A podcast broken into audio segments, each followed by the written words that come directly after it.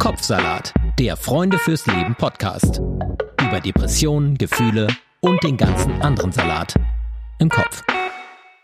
Ist nicht nur was für Vegetarier. Aber auch. Aber auch. Ich bin Sonja Koppitz, hallo. Und ich bin Sarah Steinert. Schön, dass ihr zuhört. So wie Winter mitten im Sommer, wie ein schwarzer Hund, ein schwerer Rucksack, als wäre man Meter tief unter Wasser. All das sind Bilder, mit denen Depressive mal versucht haben zu beschreiben, wie sich Depressionen eigentlich anfühlen. Denn obwohl ja so viele Menschen davon betroffen sind, fällt es total schwer, diese Krankheit in Worte zu fassen. Wahrscheinlich auch, weil jedes Gehirn, jeder Körper, jede Seele sie ein bisschen anders erlebt. Ja, und wie soll man da denn bitteschön anderen auch noch davon erzählen, dass sie es hm. verstehen? Also ich sag immer, das war bei mir wie so ein Kettenkarussell im Kopf, auf dem meine Gedanken so wie wild im Kreis rumgefahren sind. Keine bestimmten Gedanken, also ähm, nicht mal besonders traurige, eher einfach so eine Grübelschleife mit Dingen, die ich nicht fassen konnte. Also wenn jemand gefragt hat, worüber machst du dir denn Gedanken? Ich konnte das gar nicht sagen, ich konnte das nicht in Worte fassen. Ähm, das war mehr so ein dumpfes und unterschwelliges Gefühl. Das habe ich zwar wahrgenommen, konnte es aber überhaupt nicht einordnen. Also in klareren Momenten, also wie jetzt, wo ich gesund bin, ähm, konnte ich das einfach auch nicht so wiedergeben. Ich hatte immer so den, den Reflex, ich könnte dieses Karussell doch einfach irgendwie anhalten, wenn ich so den Arm raushalte und so einen Ast greife und festhalte, aber das ging halt nicht. Also ich konnte mich selbst aus diesem Karussell nicht befreien. Wirrer Kopfsalat einfach. Und zu dieser geistigen Starre kam auch das Gefühl so einer äh, ja, körperlichen Lähmung. Also ich habe noch teilweise Sport machen können, hatte beim Joggen aber immer das Gefühl, dass ich so Gewichte äh, hinter mir herschleifen muss oder dass ich unter Wasser versuche zu sprinten. Das war alles wahnsinnig äh, unendlich schwer. Also diese Grübelschleifen kenne ich auch total. Ich dachte aber immer, es liegt doch bei mir, ich kann doch Lösungen für Probleme finden, weil für mich hat sich das zum Teil schon real angefühlt und als würde es mir deswegen so schlecht gehen, weil einfach mein Leben nur aus Baustellen besteht und wenn ich nur die Lösung dafür finde, dann wird wieder alles gut. Aber die habe ich natürlich nicht gefunden. Und weil das dann so lange angehalten hat, hatte ich das Gefühl, ich bin einfach so krass schwer und die ganze Zeit hängt über mir wie so ein trüber Schleier und ich dachte eben, ich muss diesen Schleier irgendwie loswerden werden. Aber das ging einfach nicht. Und ich fand es auch immer besonders schlimm, wenn ich mit Freunden zusammen war, weil ich dann dachte, okay, jetzt, das ist ja schön, ja, jetzt muss es mir ja eigentlich gut gehen. Hier sind Leute, die mich kennen, die mich verstehen. Und dann habe ich aber gemerkt, mir geht's dann trotzdem nicht gut. Und dann ging es mir eigentlich noch viel, viel schlechter, wenn ich mit denen zusammen war. Und dann fing es auch an, dass ich mich immer so minderwertig gefühlt habe und dachte, irgendwas ist mit mir einfach grundsätzlich nicht in Ordnung. Und ich ziehe die anderen dann auch noch mit runter mit meiner schlechten Stimmung. Und das war dann wirklich so eine, oh, so eine unerträgliche Abwärtsspirale. Und dann wurde auch dieses Freundetreffen für mich irgendwann nur noch so Pflichtprogramm, obwohl ich das vorher geliebt habe und habe auch gar keinen Spaß mehr dabei empfunden. Und so war mir dann eigentlich alles immer viel zu anstrengend, auch die Leute. Und das Allerschlimmste würde ich aber sagen, dass ich irgendwann einfach nicht mehr gesehen habe, dass das besser werden kann. Und diese Hoffnungslosigkeit, würde ich sagen, fand ich rückblickend nicht nur so am schlimmsten, sondern auch am gefährlichsten. Also heute geht es bei Kopfsalat darum, wie sich Depressionen anfühlen, also und wie man das auch seinen Freunden und Freundinnen, Verwandten oder Kollegen irgendwie verklickern soll, was man ja selbst nicht so richtig in Worte fassen kann, was man selbst nicht greifen kann. Und es geht darum, wie zur Hölle so ein Depressionssimulator, sage ich jetzt mal, ähm, dabei helfen kann, das anderen mitzuteilen.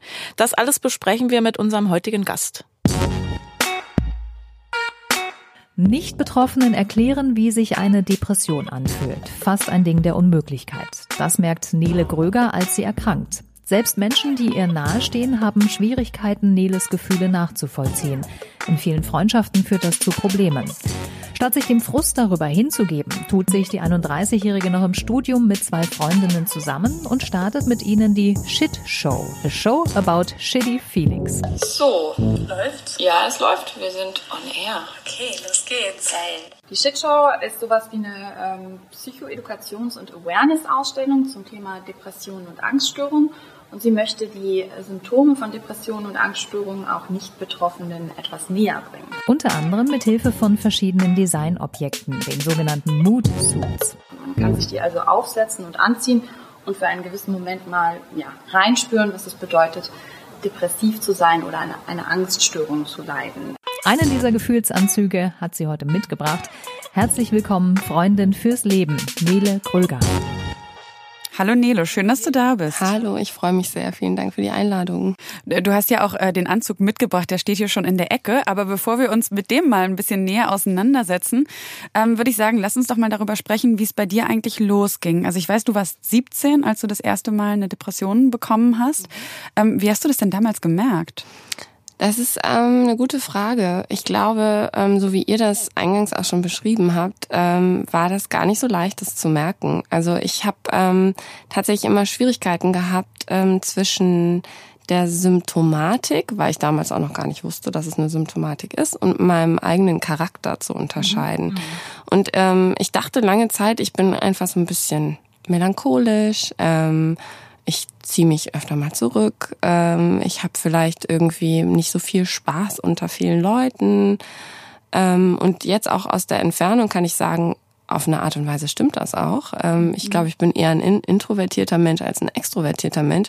Aber das, was damals passiert ist, war anders. Ähm, das hat sich anders angefühlt. Es hat mit einer großen, ging mit einer großen inneren Verzweiflung einher, mit einem Gefühl der Hilflosigkeit und tatsächlich, da kommen wir ja vielleicht nachher auch noch drauf, so ein bisschen auch mit körperlichen Symptomen. Und ähm, ich hatte das Gefühl, ich bin dem Leben und der Welt und den anderen Menschen irgendwie nicht mehr gewachsen. Und das war, glaube ich, so der Moment, wo ich dann auch entschieden habe, irgendwas läuft hier falsch.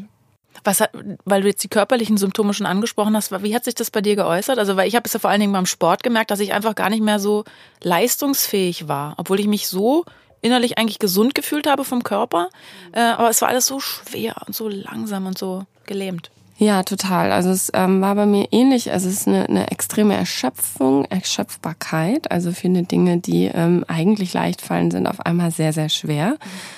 Ähm, und zum anderen war es aber auch, und das ist, glaube ich, wirklich sehr, sehr individuell und auch so ein bisschen komisch vielleicht gewesen, aber ich hatte ähm, ähm, so immer so, wenn ich so ganz starke Verzweiflungsgefühle hatte, habe ich so Schmerzen in den Armen gekriegt. Also ich habe so richtig so das so körperlich gemerkt, das waren wie so Entzündungsgefühle im Körper. Und ich glaube, es gibt mittlerweile auch schon Forschung, die irgendwie nachweisen, dass im Körper da Dinge passieren tatsächlich, dass da ähm, wie so ich nenne es jetzt mal Entzündungsprozess, das ist mhm. wissenschaftlich jetzt wahrscheinlich nicht safe, aber ähm, dass da was passiert im Körper auch. Und ich habe diese Gefühle körperlich gefühlt und ich habe einfach gemerkt, ähm, ich bin wie erkrankt. Also mir fehlt Kraft, mir fehlt, ähm, mir fehlt Ausdauer, mir fehlt ähm, ja so eine innere Spannung. Ich weiß gar nicht, wie ich das sonst beschreiben soll tatsächlich, ja. Aber wahrscheinlich auch eher so schleichen. Ne? Also es ist nicht, du wirst wahrscheinlich auch nicht an einem Morgen aufgewacht und plötzlich waren all diese Symptome da, sondern ich würde jetzt mal schätzen, dass sich wahrscheinlich das auch so langsam entwickelt hat. Ne? Voll. Und das macht es so schwer, das auch so zu identifizieren, dass dann doch irgendwie plötzlich was anders ist, was ja was neu ist und was man sich vielleicht mal näher angucken müsste. Absolut. Also es war ähm, total schleichend und wie gesagt, ich glaube auch bei vielen Leuten, die sowieso ähm, vielleicht jetzt nicht so äh, Life of the Party sind ständig, sondern vielleicht eher so ruhigere Charaktere, ist das auch manchmal sehr schwer, das dann auch zu differenzieren, ab welchem Punkt wird es wirklich auch zu einem extremen Leidensdruck und auch zu einer pathologischen Geschichte irgendwie. Und das war bei mir mit 17 dann absolut gegeben, ja. Da könnte man ja auch noch fast sagen, es ist Pubertät. Ne? Das ist vielleicht auch schwierig, das dann auseinanderzuhalten. Ähm, ich habe mir vorhin an so ein, äh, an eines meiner Lieblingszitate gedacht von Monty Python. Das heißt, Life is a piece of shit if you look at it. Ähm, und das ist ja auch bei vielen Depressiven äh, so, die, so ein Grundgefühl, wie so, Gott, wenn ich mir eigentlich alles ganz genau angucke, angucke, und das macht man ja auch oft in der Depression, man guckt sich die Dinge dann ähm, ja so gezwungenermaßen sehr genau an und kommt dann vielleicht zu dem Schluss, eigentlich ist wirklich alles scheiße. War das bei dir auch so? Oh, ja, total. Also ähm, ich hatte ja dann äh, mehrere auch ähm, depressive Episoden, also ähm, jetzt waren es drei an der Zahl ähm, und ich glaube, in diesen Phasen ist es tatsächlich so, dass man einfach den Blick aufs Leben, der sich extrem verengt und auch extrem trübt und man ähm, ja, wie du sagst, the piece of shit eigentlich irgendwie täglich vor Augen hat. Doch, ja. Deswegen auch die Shit-Show.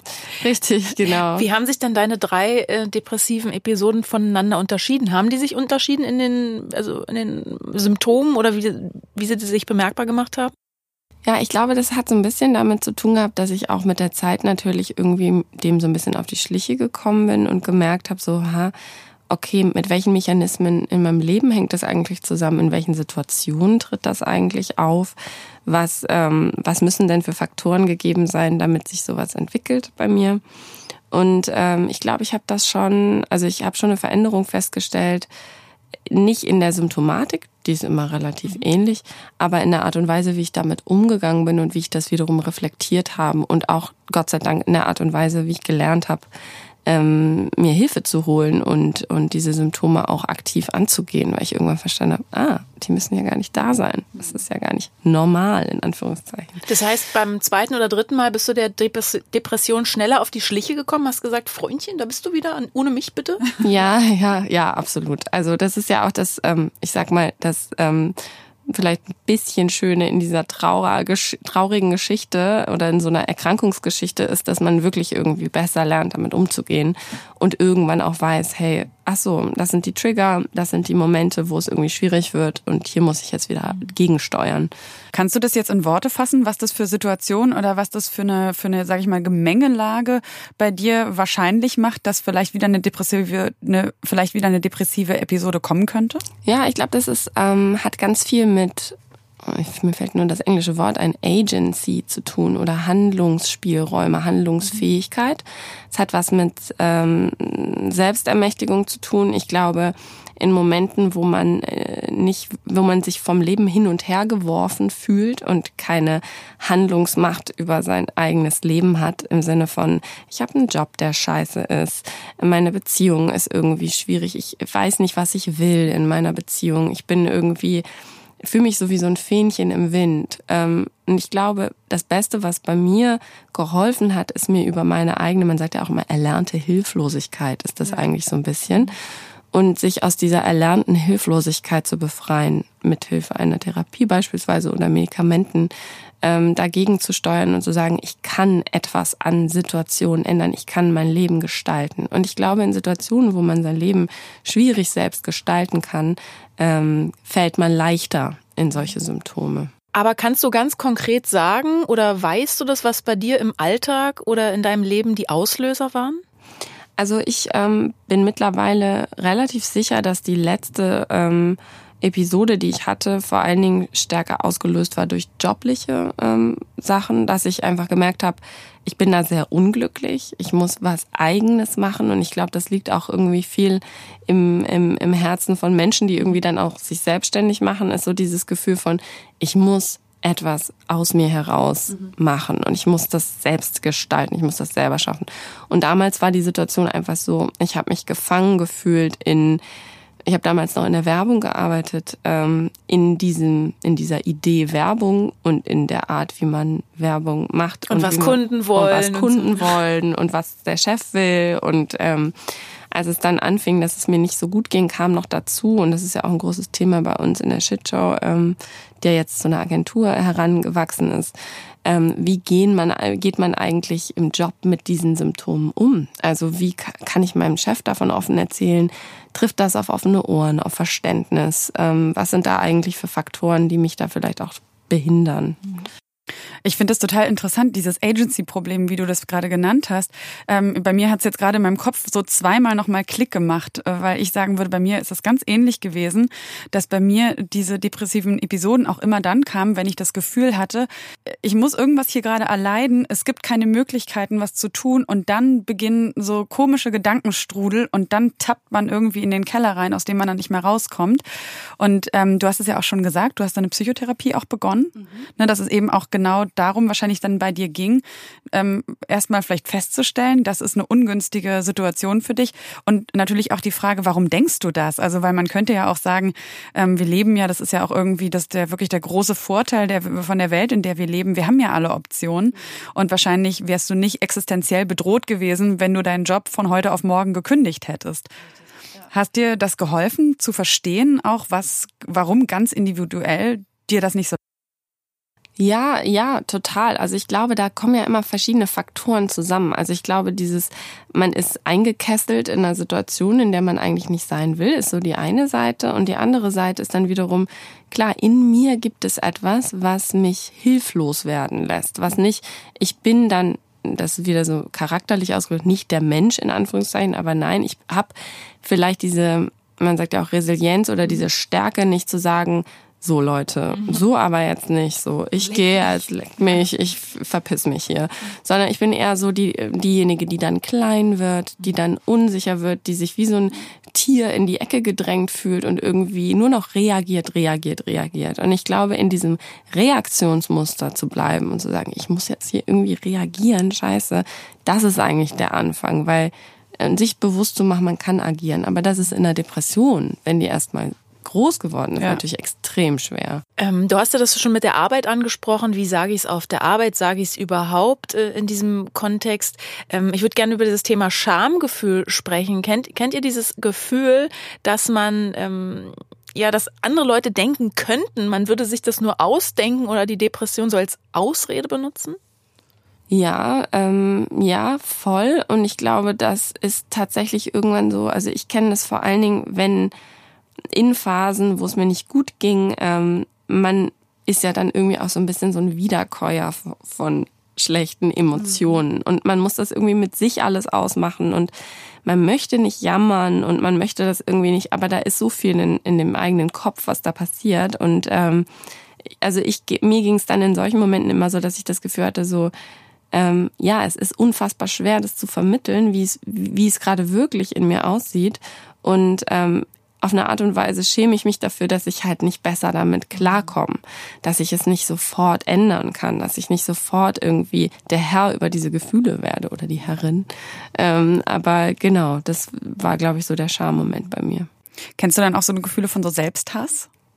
Ja, ja, dass man halt irgendwie wirklich anfängt ähm, zu denken, okay, also andere kriegen es ja auch hin. Die kriegen es irgendwie gebacken. Warum bin ich die Einzige, die jetzt hier rumliegt wie so ein Klops und es nicht hinkriegt? Und ich glaube, ähm, ähm, es gibt ja viele Klopse da draußen. Also einer von vier Menschen erkrankt ja einmal in seinem Leben mindestens an einer psychischen Erkrankung. Und ich meine, ich glaube, das zu wissen hilft dann schon irgendwie, aber trotzdem fühlt man sich damit doch manchmal sehr allein, ja. Wie hast du dann reagiert? Hast du dich irgendwie angestrengt, dich trotzdem zu freuen oder so zu tun, als ob? Oder wie, wie hast du das dann gemacht? Ähm, ich glaube, ich habe mich vor allen Dingen eine Zeit lang wirklich zurückgezogen und ich glaube, das ähm, war auch gut in der in der Phase, weil ich gemerkt habe, dass so dieses, man kommt ja dann manchmal auch in diesen Aktionismus zu sagen, Rückzug ist doof. Mhm. Das äh, ist nicht gut. Ähm, das ist wieder ein negatives Muster. Nein, geh raus. Du musst mit Leuten reden und so. Und das ist in manchen Situationen, glaube ich, gut, wenn man sich mit diesem Gefühl verbinden kann, zu sagen, ich traue mich das jetzt, ich, ich, ich gehe dagegen an. Mhm. Und in manchen Situationen ist es, glaube ich, aber auch gut, sich den Raum zu nehmen, zu heilen und ähm, heile zu werden und nicht ständig damit konfrontiert zu werden, was andere Leute gerade von einem wollen könnten, was ja meistens auch gar nicht stimmt. Mhm. Aber man hat es ja in seinem Kopf. Und ich glaube, deswegen ist dieser Moment des Rückzugs für mich total wichtig gewesen. Ich habe das dann einfach benutzt, diese Zeit, um, um, um zu heilen, tatsächlich. Es gibt ja auch immer die Diskussion darum, ähm, weil viele Leute sagen ja dann, die erste Depression kam, da ist das und das passiert. Die zweite, da hatte ich vielleicht einen Unfall und das waren immer so die Auslöser. Und ähm, in der Forschung ist man sich ja noch gar nicht so richtig einig, ob es wirklich diese Auslöser braucht oder ob das nicht eben auch so eine komplizierte Gemengelage aus psychosozialen Faktoren, biochemischem Gleichgewicht äh, und so weiter ist. Und ähm, was ich aber interessant finde, ist, ich frage mich auch, weil du hast jetzt ja nicht erzählt, dass es so konkrete Auslöser gab, also externe Faktoren. Ähm, ich kann mir aber auch vorstellen, dass vielleicht viele Leute die auch extra suchen, weil das kann dann auch eine Entschuldigung sein für diesen Rückzug, weil das ist ja auch so schwierig in der, in der Depression, finde ich. Ähm, einmal dieser, dieser Trouble, dass man denkt, ist das jetzt das Richtige für mich? Aber auch dieses, sich das einfach zu trauen. Als wenn zum Beispiel mein Vater gestorben war, war das so, dass mir ganz viele Leute immer gesagt haben, ja, das ist doch jetzt okay, wenn du dich jetzt zurückziehst. Aber das hatte mit seinem Tod zu tun und eigentlich nicht so unbedingt damit, dass ich mich einfach so ganz verletzlich, roh und schwach gefühlt habe. Das ist natürlich auch der ein ganzer nächster großer Teil und mit dem beschäftigt ihr euch ja auch in der Shitshow, dieses ganze ich bin nicht alleine in meinem Vakuum, sondern ich bin ja auch als Depressiver in Interaktion mit anderen. Und darüber wollen wir natürlich auch mit dir sprechen, über den Umgang mit Nicht-Betroffenen im eigenen Umfeld. Und da muss man sich manchmal äh, komische Sprüche anhören. Es ist nur eine Phase, Hase. Entspann dich mal. Na, hab dich doch nicht so. Du hast doch alles, was du brauchst. Dir geht's doch gut. Reiß dich mal zusammen. Kommen dir solche Sprüche bekannt vor? Hast du auch sowas manchmal gehört, wenn du gesagt hast, äh, ich habe eine Depression? Ähm, also ich glaube, ähm, also ich glaube, dass es sich im Alltag oftmals subtiler zeigt. Also mir hat niemand gesagt, das ist doch nur eine Phasehase oder vielleicht hätte dich der Spruch schon aus der Depression geholt. ich glaube, ich glaube auch, ja, auf jeden Fall. Ähm, ähm, aber klar, also ähm, ich glaube, auf eine subtile Art und Weise bekommt man solche Botschaften. Das ist mhm. vielleicht nicht ganz so direkt, aber man hat bekommt das Gefühl vermittelt, so, naja, aber äh, guck doch mal, also das ist wirklich alles. Es ist wirklich okay. So, du hast doch einen Job und du hast mhm. doch Freunde und du hast doch eine Familie und guck doch mal, es ist irgendwie gar nicht. Und übrigens, die Welt ist auch gar nicht so dramatisch, weil es passieren ja auch schöne Sachen. Ähm, und das ist äh, ja auch richtig. Ähm, aber in man fühlt es nur nicht. Man fühlt es halt nicht. Mhm. Und das ist halt äh, super schwierig, genau, ja, das, äh, diesen Gap dann irgendwie zu überbrücken, ja. Und gerade auch mit guten Freunden, also den hast du wahrscheinlich ja irgendwann dann sagen müssen, Leute, das ist, ich, ich weiß, ihr habt vielleicht auch recht mit diesen Sprüchen, ich kann das aber trotzdem einfach nicht herstellen, ich habe eine Depression. Wie ist dann dein nahes Umfeld damit umgegangen, also deine Familie und deine engeren Freunde? Das ist ganz interessant, weil ähm, diese Diagnose ist ja erstmal auch eine Art, ähm, wenn man sich die selber anzieht. Das ist ja schon mal irgendwie ein Schritt, ne? Mhm. Zu sagen so, okay, jetzt der Stempel. Hm. Für viele Leute ist das ja eine Entlastung und äh, für manche ist es auch irgendwie eine Belastung. Äh, für mich war es damals oder dann auch irgendwann eine Entlastung, weil ich es einfach verstanden habe ähm, und eine Erklärung dafür hatte. Und ich glaube, dass manche also in meiner Familie eher so der, der Tenor war, nee, also du, das ist jetzt keine Depre also Depression. Und ich muss schon sagen, ich bin auch in einem relativ ähm, aufgeklärten Umfeld aufgewachsen, was solche ja, Diagnosen angeht, irgendwie mit einer Mutter, die auch irgendwie aus einem therapeutischen Kontext kommt. Ähm, aber ich glaube, es ist sehr schwer, ähm, das zu sich zu erlauben, auch vielleicht auch als, als Mutter, Vater oder als den anderen dann so in so einer Rolle zu sehen. Ich glaube, das fällt sehr schwer. Und ich glaube, das ist auch, vielleicht möchte man auch verhindern, dass der andere sich zum Opfer macht. Mhm. Also ich glaube, ja. manchmal hat das ganz viel mit diesem so, ähm, nein, du, du schaffst es irgendwie und das ist so, und ähm, ja, ich glaube, von meiner Familie kam da eher so ein bisschen so, so Unglaube oder so ein, so ein, so ein Zweifeln ähm, was mich irgendwann aber auch, was mir dann irgendwann egal war, was dann auch okay war. Aber ähm, von Freunden war es eigentlich eher sehr, sehr unterstützend, muss ich sagen. Haben die auch konkret gefragt, wie sich das anfühlt? Ja, also ich habe ja vor allen Dingen in der Shitshow das große Glück, dass ich mit Johanna und Luisa gegründet habe und wir Freundinnen sind und wir uns ständig über solche Sachen unterhalten und auch viel so ähm, ich hab, das war das so unschön, aber so Psychohygiene machen, also ganz viel darüber reden. Und das, ähm, das funktioniert total gut und ich glaube, dadurch haben wir auch ähm, über die Zeit äh, ähm, kennengelernt, wie der andere so tickt und mittlerweile ist es schon fast so ein bisschen Running Gag, wenn ich so einen so ein bisschen so einen schwarzen Tag hab oder so, das sind so, ah ja, Nele hat wieder die Brille auf, okay, da gibt's so, hm, alles klar, so, alles klar. Ähm, und irgendwie haben wir eine gute Art und Weise gefunden, damit umzugehen. Weil die beiden wahrscheinlich gut nachvollziehen kann, wie sich das anfühlt in einer Depression, aber das, das weiß natürlich nicht jeder. Und wir haben mal auf der Straße ähm, gefragt, was glaubt ihr, wie fühlt sich eine Depression an? Fühlt man eine Depression? Das ist die Frage weiß der Depressive, weiß, dass, dass er depressiv ist. Deswegen würde ich sagen, dann denkt man halt äh, schon anders, man bekommt es dann nicht mit. Weil ich kenne jetzt sehr wenige, die sagen von dich aus, ja, ich bin depressiv, ich gehe zum Arzt. Ja, mir würde es immer schlecht gehen, ich würde immer traurig sein, auch so traurige Musik hören, dass es mir noch schlechter geht und so. Was meinst du, wie sich das anfühlt, wenn man so eine Depression hat? Ich denke, dass sie denken, dass so den Welt so schlecht ist und dass äh, alle ihn hassen. Man jammert so ein bisschen rum, man, äh, man meckert ein bisschen mit sich selber rum, man äh, wirft sich vieles vor, Fehler gemacht zu haben. Hast du eine, eine, Idee, was da im Kopf passieren könnte oder so, was man dann vielleicht denkt in dem Moment? Vielleicht ähm, denkt man zu viel nach und denkt so, äh, was ähm, andere von einem wollen, dass man sich vielleicht überfordert mit sich selber fühlt. Und noch nicht mal, dass man echt viel Negatives fühlt, aber mehr, dass man nicht so viel fühlt, immer im Allgemeinen auch. Dass alles ein bisschen abgeflacht wird halt. Man fühlt sich nicht wie sich selber, man fühlt sich doch alleine und nicht verstanden. Ich glaube, man fühlt sich so leer oder so. Und, und, meinst du, man kann das in dem Moment, wenn man so krank ist, das irgendjemandem erklären? Oder wie kann man das jemandem erklären, wenn man eine Depression hat? Weil man sieht es ja nicht.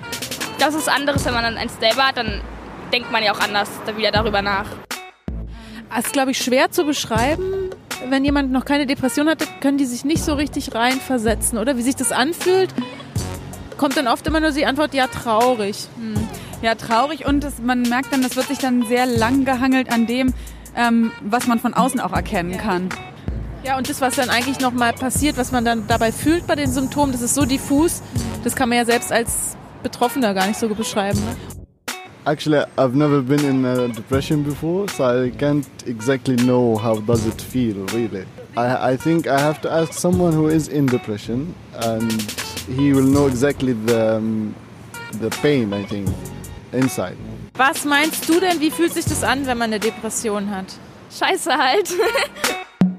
Scheiße halt. Äh, Nele, ähm, hast du dir manchmal gewünscht, äh, dass eine Depression besser sichtbarer wäre für Außenstehende? Auf jeden Fall. Also ich glaube, ähm, ich fand es gerade super spannend, äh, die Einspieler zu hören, weil ich glaube, dass gerade dieses, man ist in der Depression und denkt selber über sich und seine Symptome und Gefühle nach und das wird dann auf einmal, bekommt es etliche Metaebenen und man kommt überhaupt nicht mehr selber daran, das beschreiben zu können. Also ich fand es gerade ziemlich, ziemlich gut und ich hätte mir auf jeden Fall gewünscht, dass man es von außen sehen kann, ähm, damit man es fassen kann, damit es besser verstehbar ist, auf jeden Fall, ja. Glaubst du, dass es auch ähm, nicht so mm, vielleicht auch diese, diese, das Problem ist, dass es vielen Leuten so ein bisschen unangenehm ist, darüber zu reden, weil einige Symptome, das ist ja so ein bisschen auch das Schwierige, kennen ja Leute vielleicht auch in abgeschwächter Form von sich selbst mhm. ähm, und dass sie es deswegen auch so unangenehm finden, über etwas, was sie so ein bisschen nachempfinden können, aber nicht vielleicht in dem Ausmaß, dann darüber zu sprechen, vielleicht weil ihnen das auch Angst macht oder weil das einfach so ein du hast es vorhin auch schon gesagt, das ist irgendwie das ist nicht so ein schönes Thema und das hat auch nicht diesen Schiller vielleicht von einer Schizophrenie oder so, ne, die so, so, die, die so extrem ist, sondern diese Depression ist ja irgendwie sowas, sowas sehr Innerliches und ähm, ja, was irgendwie ja auch meistens nicht diese starken Ausschläge hat, also außer man ist vielleicht manisch-depressiv. Ja, ähm, ja, absolut. Also ich, ich glaube, dass Leute sich ähm, dass genau diese Grenze zwischen Charakter und Symptom und zwischen normalem Gefühl und krankhaftem Gefühl, die lässt sich eben nicht so leicht ziehen. Und ich glaube, dass viele Leute da auch aus ihrer eigenen Erfahrung von, das ist auch dieses typische Ding Traurigkeit, also Depression fühlt sich für mich überhaupt nicht an wie Traurigkeit. Also wenn ich traurig bin, dann spüre ich Trauer und ich weiß, ich kann dieses Gefühl einem Auslöser irgendwie zuordnen. Wenn ich depressiv bin, ist das eher eine innere, schreiende Verzweiflung, Erschöpfung plus ähm, Unfähigkeit dagegen anzugehen. Und ähm, ich, das hat sich fühlt sich sehr anders an, aber das ist dann irgendwie sehr schwierig voneinander zu unterscheiden für Außenstehende natürlich.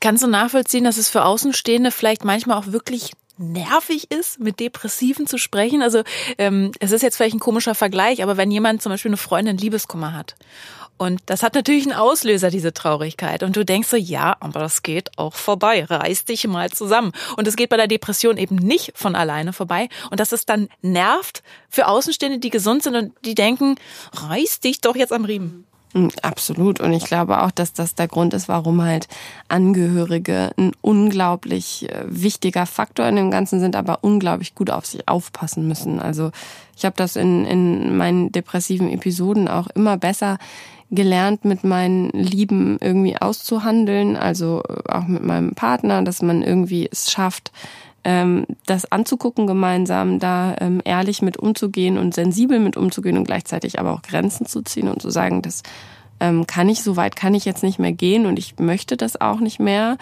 Und dann aber zu lernen als ähm, Depressiver in dem Moment, der in dieser Phase ist, hey, ähm, er lässt mich nicht fallen. Ich bin, ähm, ich bin okay, so wie ich bin. Und es, äh, es, ist, es sind sehr, sehr, ähm, sehr schwierige Lernprozesse, ähm, da auch das Umfeld mit ja, ich sag mal, verantwortungsvoll mit den Symptomen zu ähm, belämmern, sage ich jetzt mal, und gleichzeitig aber auch für den für den Partner oder für die für die Bezugsperson ähm, Grenzen zu setzen einfach das muss man echt lernen. Oft funktioniert der Verständnis ähm, untereinander dann besonders gut, wenn die andere Person es einfach auch schon erlebt hat, schon weiß ganz genau, ah, okay, hatte ich auch schon. Ähm, da weiß ich noch, wie ich mich gefühlt habe. Und das haben wir ja schon gesagt, ist bei der Depression eben relativ schwierig, wenn jemand das noch nicht erlebt hat. Und dem auch dann eben so ganz genau zu beschreiben, wie fühlt sich das eigentlich an. Und genau das ist ja eben auch Teil ähm, eures Anliegens als Shitshow. Also ihr habt ja versucht, diese Brücke quasi zu schlagen zwischen Betroffenen und nicht Betroffenen. Und ähm, ja, vielleicht kannst du das nochmal besser zusammenfassen, Nele. Wie macht ihr das? Also welche Wege habt ihr da entwickelt? Ganz ursprünglich äh, kommt unser, ähm, ja, unsere Ausgründung unserer Agentur aus einem Ausstellungsprojekt. Und zwar ist das die Shit Show, a Show about Shitty Feelings. Und ähm, die Shitshow ist ähm, eine Pop-up-Ausstellung, wo man einfach reingehen kann und da steht auch mit Absicht nicht eine Ausstellung über Depressionen und Angststörungen drauf, sondern da steht a show about shitty feelings. Es geht also auf gut Deutsch erstmal um Scheißgefühle. Und alle Leute, die da reingehen, können sich ähm, Objekte anschauen und anfassen und aufsetzen. Und das sind die sogenannten Mood Suits. Und die Moodsuits ähm, haben wir designt ähm, vor dem Hintergrund der Frage, wie wir nicht Betroffenen vermitteln können, wie es sich anfühlt, mhm. eine Depression oder eine Angststörung zu haben. Und dafür haben wir Betroffene tatsächlich gefragt und haben diese Antworten geclustert, die wir gekriegt haben und haben aus dieser mentalen, emotionalen Erfahrung, aber auch körperlichen Erfahrung Objekte gebaut, die man körperlich erfahren kann. Mhm. Und die sind quasi so zu verstehen wie so eine Art Symbole für Symptome, die man einfach mal aufsetzen kann. Ähm, und ja, damit sind wir jetzt in unterschiedlichen Kontexten unterwegs, in Schulen, in Unternehmen. Ähm, wir machen damit Workshops mit den Objekten, ähm, genau. Und ein so ein Moodsuit hast du ja mitgebracht, das ist der Beuger. Ähm, wie funktioniert der? Ich würde den jetzt mal anlegen oder du hilfst mir dabei. Ja, gerne. Es, äh, ich beschreibe es mal kurz. Es sieht aus wie so ein, ähm, ja, wie so ein Rucksack, aber der nur so aus einer Ebene besteht und sich dann so wahrscheinlich über den Kopf drüber beugt? Oder genau, was? genau. Du müsstest jetzt die Arme einfach durch diese Schlaufen durchmachen. Ja, es sieht auf jeden Fall, ist es gar nicht so einfach, aber man sieht schon, Sonjas Kopf kippt nach vorne und Sonjas Kopf ist so tief nach vorne gekippt, dass ähm, ich glaube, du hast es jetzt gar nicht mehr so leicht in das Mikro reinzusprechen und uns gleichzeitig anzugucken. Wenn ich jetzt spreche, hört sich das so an, weil ich jetzt so ein Doppelkinn mache. Genau, man macht so ein Doppelkinn und eigentlich, wenn man es noch ein bisschen fieser machen will, dann kann man diese, diese Riemen noch so ziehen wie bei einem Rucksack. Ja, oh! Manche Leute sagen, sagen auch, das ist eher so ein ähm, Rückenschadenssimulator. Aber es ist äh, tatsächlich ähm, ganz, was wir damit versucht haben, ist einfach diesen Satz, so lass den Kopf nicht hängen, ad absurdum mhm. zu führen, weil ganz oft hat man auch, und das ist ganz interessant, auch in dieser Embodiment-Forschung, die so ein bisschen diesen Zusammenhang zwischen Körper und, und Geist auch beforscht, ähm, hat man festgestellt, dass Menschen mit einer depressiven Symptomatik das auch mhm. körperlich zeigen. Natürlich mhm. jetzt nicht so extrem, ähm, aber man kann diese, dieses in sich zusammengesunken sein und diese fehlende, dieses den Kopf hängen lassen und eher alles nach unten gerichtet, das ist tatsächlich ähm, symptomatisch quasi nachweisbar. Ja, also ich kann das aus meiner eigenen Erfahrung, jetzt muss ich immer so ein bisschen komisch ins Mikrofon. Du kannst ihn ja auch irgendwann wieder absetzen. Na, jetzt äh, habe ich es nochmal kurz als äh, Selbstexperiment, aber ich kann das wirklich äh, nachvollziehen aus meiner Erfahrung in der Depression. Ähm, ich hatte es schwer, Blickkontakt zu anderen ähm, aufrechtzuerhalten. Ich konnte nicht in die Augen gucken. Nicht aus irgendeiner Schüchternheit, sondern es ging einfach nicht. Und auch wirklich dieses, äh, ich neige den Kopf so nach vorne, habe ich auch teilweise dann wirklich noch, wenn ich noch joggen gehen konnte, ähm, gemerkt, dass ich beim Joggen die ganze Zeit auf den Boden gucke. Natürlich, um nicht zu stolpern, aber so extrem, dass ich halt Leute auch umgerannt habe. Und dann habe ich gemacht, gedacht, was ist denn, warum gucke ich denn die ganze Zeit nach unten? Und ich kann mir vorstellen, wenn man das dauerhaft hat, dass sich dann irgendwie auch die Muskeln dann so verspannen. Ja, also es ich nehme jetzt mal wieder ab. Ja, Beuger. Es ist ein großer Befreiungsmoment, wenn man ihn dann wieder ja, loswerden oh, kann. Wirklich. Einfach mal die Depression in die Ecke wieder stellen. Einfach mal ausziehen wie so ein Anzug. Das wäre schön. Ja, das ist tatsächlich auch ähm, ganz schön. Wir hatten mit dem Beuger einen ganz tollen Moment in der, in der Klinik, in der wir die Ausstellung gezeigt haben. Ist eine Mutter mit ihrer Tochter hingekommen die Tochter war betroffen betroffen und die hat den Beuger aufgesetzt und hat gesagt, Mama, guck mal, so fühlt sich das an, wenn Papa dann immer sagt, lass den Kopf doch nicht hängen. Aber ich kann einfach nicht anders. Und dann meinte die Mutter auch so, ja, da müssen wir hier nochmal mit Papa herkommen, damit er das mal erleben kann. Und ich glaube, das ist tatsächlich so ein bisschen es ist natürlich, natürlich nicht so, dass diese Objekte das eins zu eins wiedergeben können, wie sich das anfühlt. Aber ich glaube, es macht was mit Menschen, wenn sie ein Symptom sehen können, anfassen können und es körperlich begreifen können, weil wir auch in einer Gesellschaft leben, die körperliche Symptome ernster nimmt als psychische. Und ich glaube, das ist so ein bisschen der Trick bei diesen Sachen. So ein bisschen austricksen. Es gibt ja noch einen anderen Anzug, der ist eigentlich mehr wie so eine Art Helm oder so eine Art Gummiglockenhelm. Den finde ich auch schön. Ich habe mir ein Video angeguckt, da testet den jemand aus und da konnte ich das auch, dass so, ich glaube, der hat schon sowas wie Scheiben. Also man kann ein bisschen durchgucken, aber nicht so richtig. Äh, man hört, aber man hört nicht so richtig. Das ist auch, glaube ich, so ein Gefühl, also das kenne ich zumindest auch, dass man das Gefühl hat, man hat immer wie so eine komische Glocke um sich rum. Man, man riecht weder so richtig Gerüche, man hört nicht so richtig und irgendwie ist so, man möchte am liebsten diese Wand um einen herum so irgendwie so einreißen, aber es geht nicht. So, man ist irgendwie so isoliert und dann auch so, finde ich, auch so oft so fokussiert auf seinen Körper, der Körper, ich hatte es zum Beispiel ganz oft, mein Körper hat angefangen so komisch zu kribbeln manchmal zwischendurch. Und, und weil es so in sich eingesperrt. Ja, ja, genau. Ja. genau. Was mich so total interessieren würde, ist, jetzt hast du ja schon erzählt, ähm, wie das sich so anfühlt für Leute, die diese Moodsuits anziehen und nicht betroffen sind. Wie ist es aber auch, wenn Leute mit einer, die gerade noch vielleicht in einer akuten Depression sind? Hattet ihr auch solche ähm, Erlebnisse, dass die sich die angezogen haben und was ist dann passiert?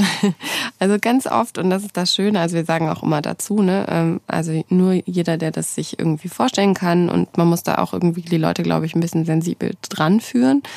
Aber ähm, was interessant ist, ist, dass Leute, die Erfahrung mit den Symptomen haben, die Objekte sehen und sagen, das kenne ich, das will ich nicht. Mhm. Und ähm, was vollkommen okay ist und was ich auch voll verstehen kann. Und ich glaube, dass zeigt aber nur, dass die Objekte irgendeine Emotion auslösen. Und das, nee, mit dem Helm bin ich jetzt drei Jahre rumgelaufen. Ich habe keinen Bock mehr. Also ich will den nicht aufsetzen.